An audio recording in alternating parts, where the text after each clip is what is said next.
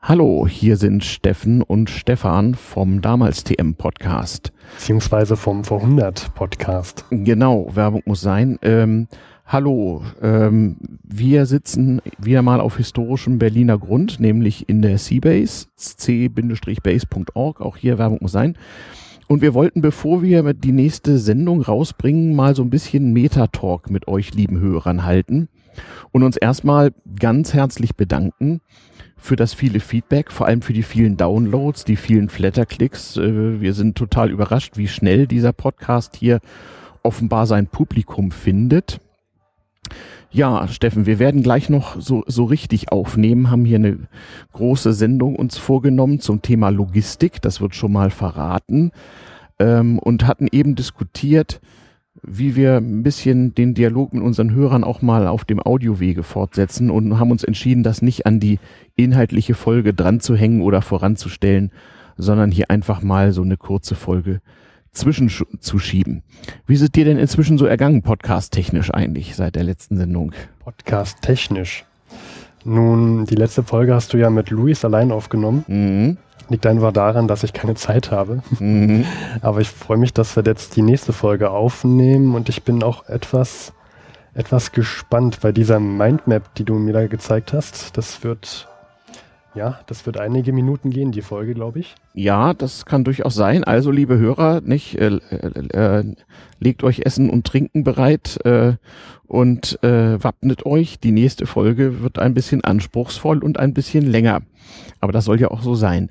Wir haben uns bisher nach der Nullnummer äh, zum einen mit konkreten technischen Dingen beschäftigt, wie zum Beispiel dem Fotokopierer, mit Themen, die wichtig sind, um Technik und wie das damals so war und wie das uns heute noch beeinflusst zu verstehen. Und wir werden in der nächsten Folge zum Thema Logistik mal sozusagen ein Metathema aufmachen und werden zeigen, wie man logistische Probleme früher gelöst hat und wie Traditionen entstanden sind, die uns heute noch beeinflussen und wie das verschiedene Themen, die wir später noch abhandeln werden, von der Eisenbahn über den Containerverkehr oder den Telegrafen äh, oder die Post, wie das diese Dinge beeinflusst. Mehr dazu in der nächsten Sendung, die sehr zeitnah auch on air gehen wird. Wir wollen aber trotzdem diese hier erstmal voranstellen. Ähm, ich habe so ein paar Stichworte mir aufgeschrieben äh, über das Feedback. Das erhalte ich entweder über den Twitter-Account at damals tm oder über meinen eigenen at ayuvo und manchmal noch viel zu selten auch über die eigens eingerichtete äh, Hörerpost-E-Mail-Adresse. Sie sei nochmal gesagt, hörerpost at damals-tm-podcast.de. Ja, liebe Hörer, ich weiß, diese äh, URL ist nicht besonders eingängig, aber damals.tm war uns schlicht zu teuer. Äh, Gruß nach Turkmenistan. Ähm, Einige schreien schon auf Twitter nach der nächsten Sendung, also Sendungsfrequenz, wie angekündigt.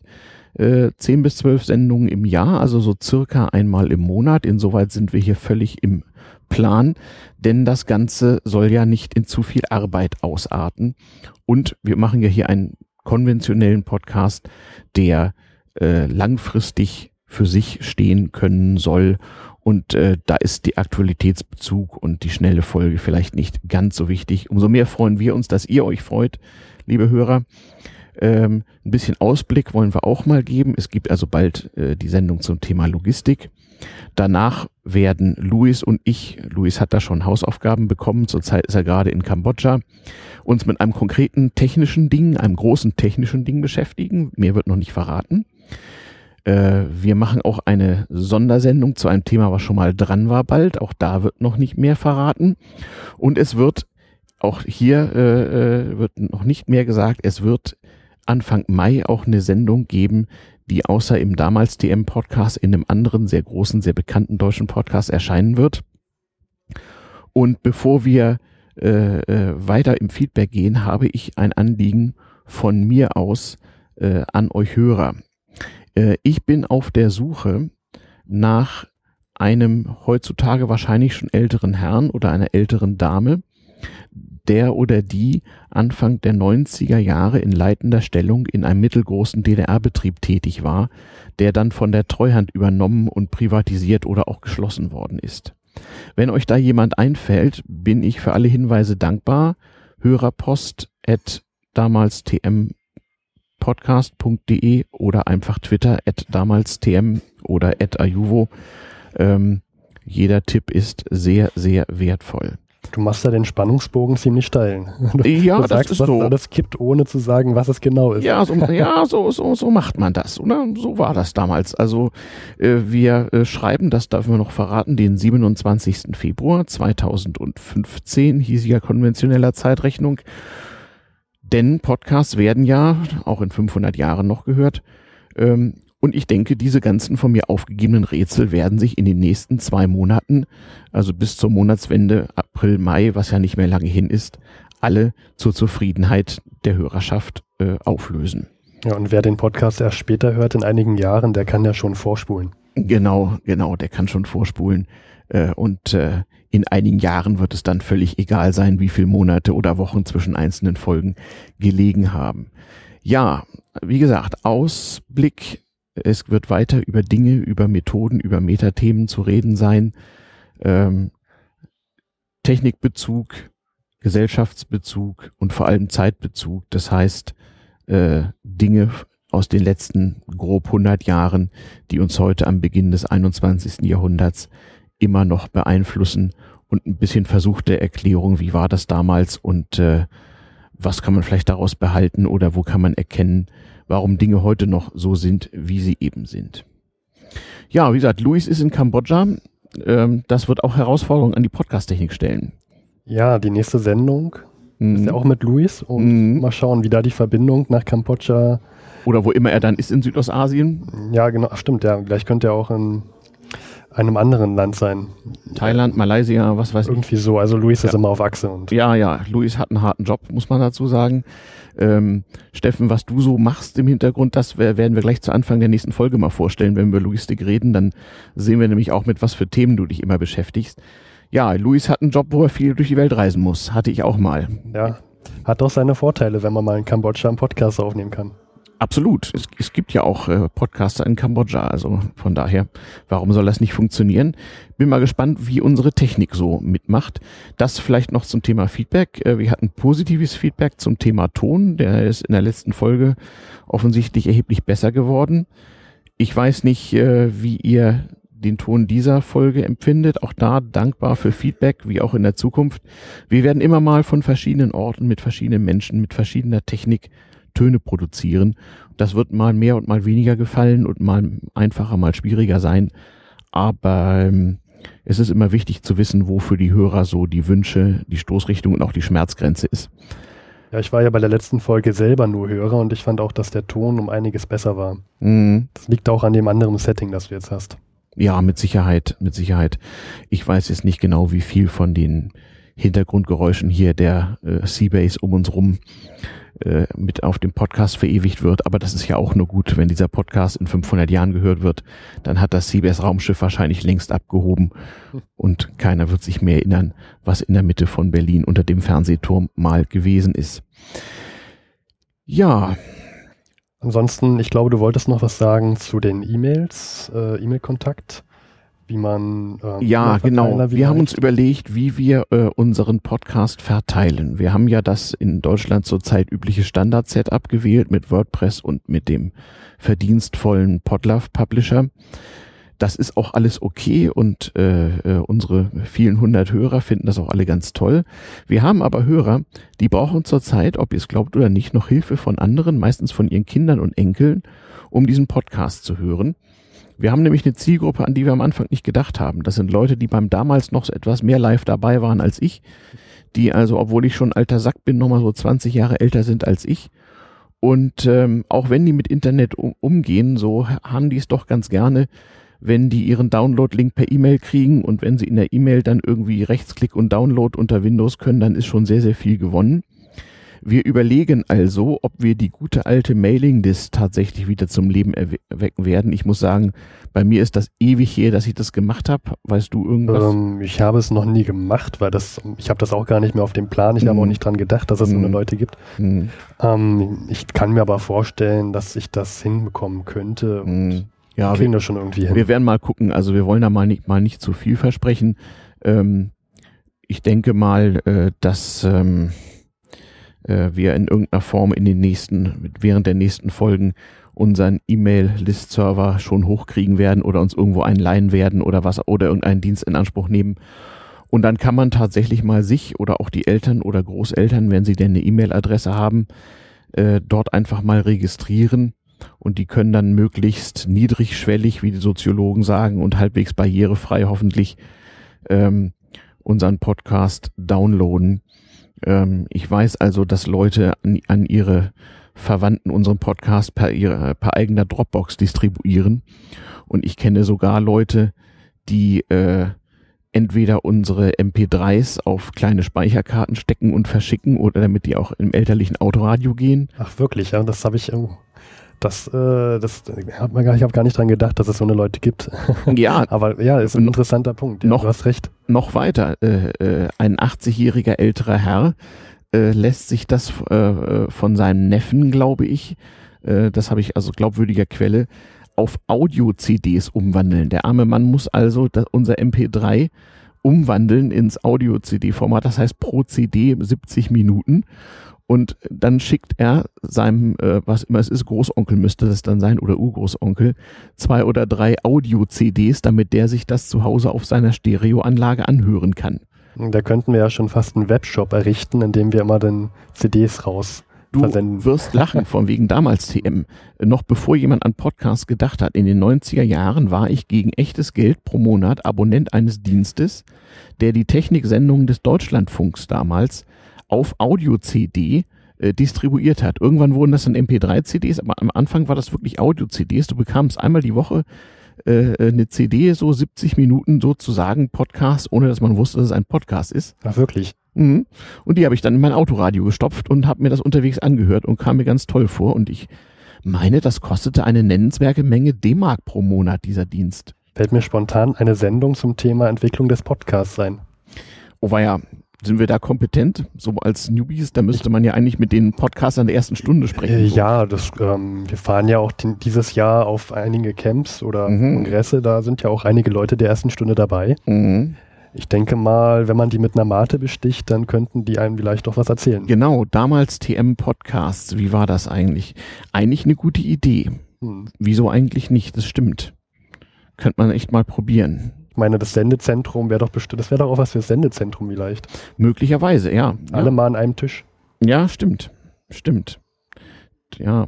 Wir müssen erstmal die, die damalige Tontechnik, also von so richtig damals noch so ein bisschen abfackeln. Aber dann kann man das echt machen. Stimmt. Die Leute hätten sich gewundert, was wir heute haben. Also wenn ich hier so mich umsehe und mir jetzt denke, in mir wäre so eine Kamera eingebaut und meine Eltern könnten sehen, was ich jetzt so vor mir sehe. Ähm, auweia. ähm, naja. Ich glaube, meine Eltern wollen gar nicht wissen, was ich alles mit der Technik mache. Nein? Ja, mein, mein Vater ist auch jemand von denen, die eine E-Mail bräuchten. Mhm, verstehe. Okay. Ja, du sagtest eben, E-Mail geht, aber mehr auch nicht, oder wie? Hm, Es wird dann schwierig, ja. Ja. Hm. Also meine Eltern mittlerweile, wie gesagt, bin ja selber schon alter Sack. Meine Eltern sind so Mitte 70 und ähm, Gott sei Dank benutzen die seit den 80er Jahren beide Computer in ihren äh, gehabten Berufen. Aber Internet benutzen sie eigentlich nicht als Internet, sondern als Ersatz für Kommunikationstechniken, die sie früher hatten. Also sie machen da ihre Bank- und Börsengeschäfte, sie buchen sich irgendwelche Flüge, meine Mutter verwaltet ihren Bridge-Club und ich weiß nicht was alles. Das heißt, nur Computer an, die Datei, die Sicherungsdatei mit den Bridge-Spielständen Ja, aufmachen, abspeichern, schließen. So. So ungefähr. Ja. Ne? Kommunikation per E-Mail, das kennt man, das Ja. ersetzt sozusagen das Fax und den Fernschreiber.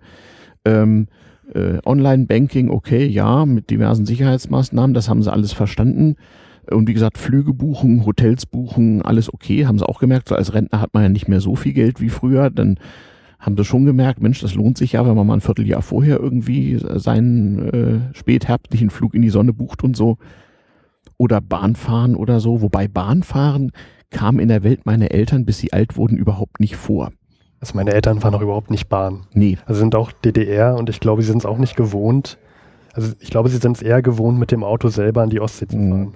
Wobei das in der DDR eigentlich äh, häufiger war als im Westen. Also die DDR hat ja ihr Schienennetz bis zum Schluss behalten, während das ja im Westen schon Anfang der 70er Jahre deutlich ausgedünnt wurde. Ich, äh, ich, ich weiß nur, dass sie gerne mit dem Auto an die Ostsee fahren jeden Sommer und das ist dann deren Urlaub. Mhm. Mhm. Auch das Autofahren selber. Also das stimmt. Ich habe letztes Jahr meine Eltern auch mal für bekloppt erklärt, als sie mir ernsthaft erzählten, dass sie nächste Woche mit dem Auto nach Venedig in den Urlaub führen. Und äh, auf meine Vorhaltung hin antworteten sie, das hätten sie ja früher mit dem VW Käfer auch gemacht. Hm, okay. Muss heute aber nicht mehr sein. Nein, aber wie gesagt, da ist der Weg ein bisschen das Ziel und äh, ja, das muss eben sein. Ja, auch für solche Zwecke benutzt man das Internet, überhaupt keine Frage, aber ähm, man benutzt es eben im Sinne von Dingen, die man früher schon gelernt hat. Na, ich hoffe, äh, mir bleibt dieses Schicksal noch eine Weile erspart. Ich bin ja mal gespannt. Wir schweifen ab oder vielleicht auch nicht. Also um solche Dinge soll es nämlich gehen. Äh, und was liegt näher, als sich erstmal so äh, selbst äh, zu erklären versuchen, was ähm, so die Aliens, mit denen man lange Zeit zusammengelebt hat, sprich die eigenen Eltern eigentlich früher so gemacht haben. Und ähm, ich bin ja glücklicherweise einer, der zufällig zwei Nerd-Großväter hatte, die mir Dinge erzählt haben, die vielleicht äh, nicht jeder Großvater seinem Enkel so erzählt hat. Und die waren zum Teil so alt. Mein einer Opa, wie gesagt, Baujahr 1890, der andere 1909. Ähm, die waren so alt, dass sie halt noch Dinge rüber gerettet haben, die viele Leute in meinem Alter, also so die 50-Jährigen von heute, nicht unbedingt wissen. Darum soll es noch weitergehen. Ich werde auch da wieder ein paar Anekdoten von Opa und Opa in den Podcast einfließen lassen. Ja, ich bin gespannt, was da noch alles an Anekdoten kommt. Mhm. Ich bin auch immer ein bisschen, bisschen neidisch bei den Geschichten. Äh, also mhm. in meiner Familie gibt es nicht solche, mhm. solche interessanten Geschichten über Telegrafen und ja, so weiter. Ja, naja, gut. Hängt ein bisschen mit, der, mit, mit den Biografien, den Lebensläufen, den Berufen zusammen auch mit vielen Zufällen. Ne? Also der ältere von den Opas, der hätte sonst was werden können, aber weil er sich halt mit Elektrizität beschäftigt hat, ist er durch den Ersten Weltkrieg, ja, wenn dieser Opa vom Krieg erzählte, war es der Erste Weltkrieg, ähm, ist er halt sozusagen mit der Hightech der damaligen Zeit zusammengekommen. Ne? Also ich meine, drahtlose Nachrichtenübermittlung noch dazu, unter, unter Wasser und in der Luft, das war so ungefähr, so weit konnte man kommen, so nerdtechnisch. Ne?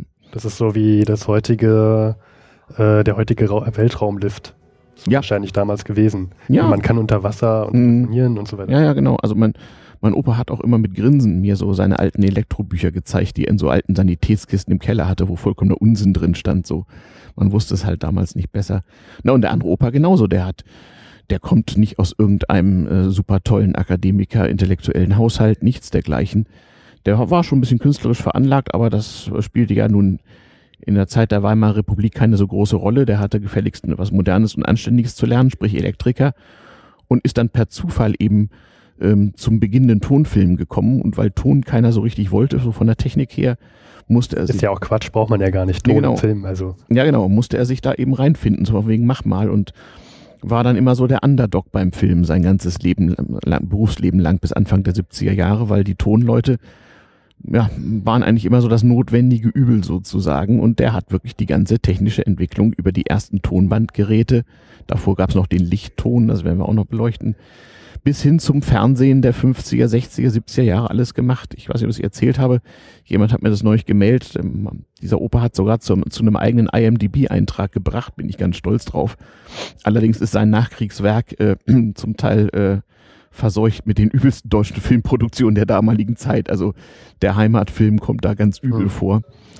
Und ja gut, der hatte wahrscheinlich keine andere Wahl. Also was, was ja. sollte es auch damals anderes, anderes geben? Na, ein bisschen Kunst hat er auch gemacht. Er hat zum Beispiel den Ton gemacht zu der damals weltberühmten Verfilmung äh, der Geschichte vom Hauptmann von Köpenick. Ah. Die wurden 1956, da war das 50 Jahre her, 1906 war das historische Beispiel, neu verfilmt und äh, den Ton dazu hat mein Opa gemacht, mit Heinz Rühmann in der Hauptrolle.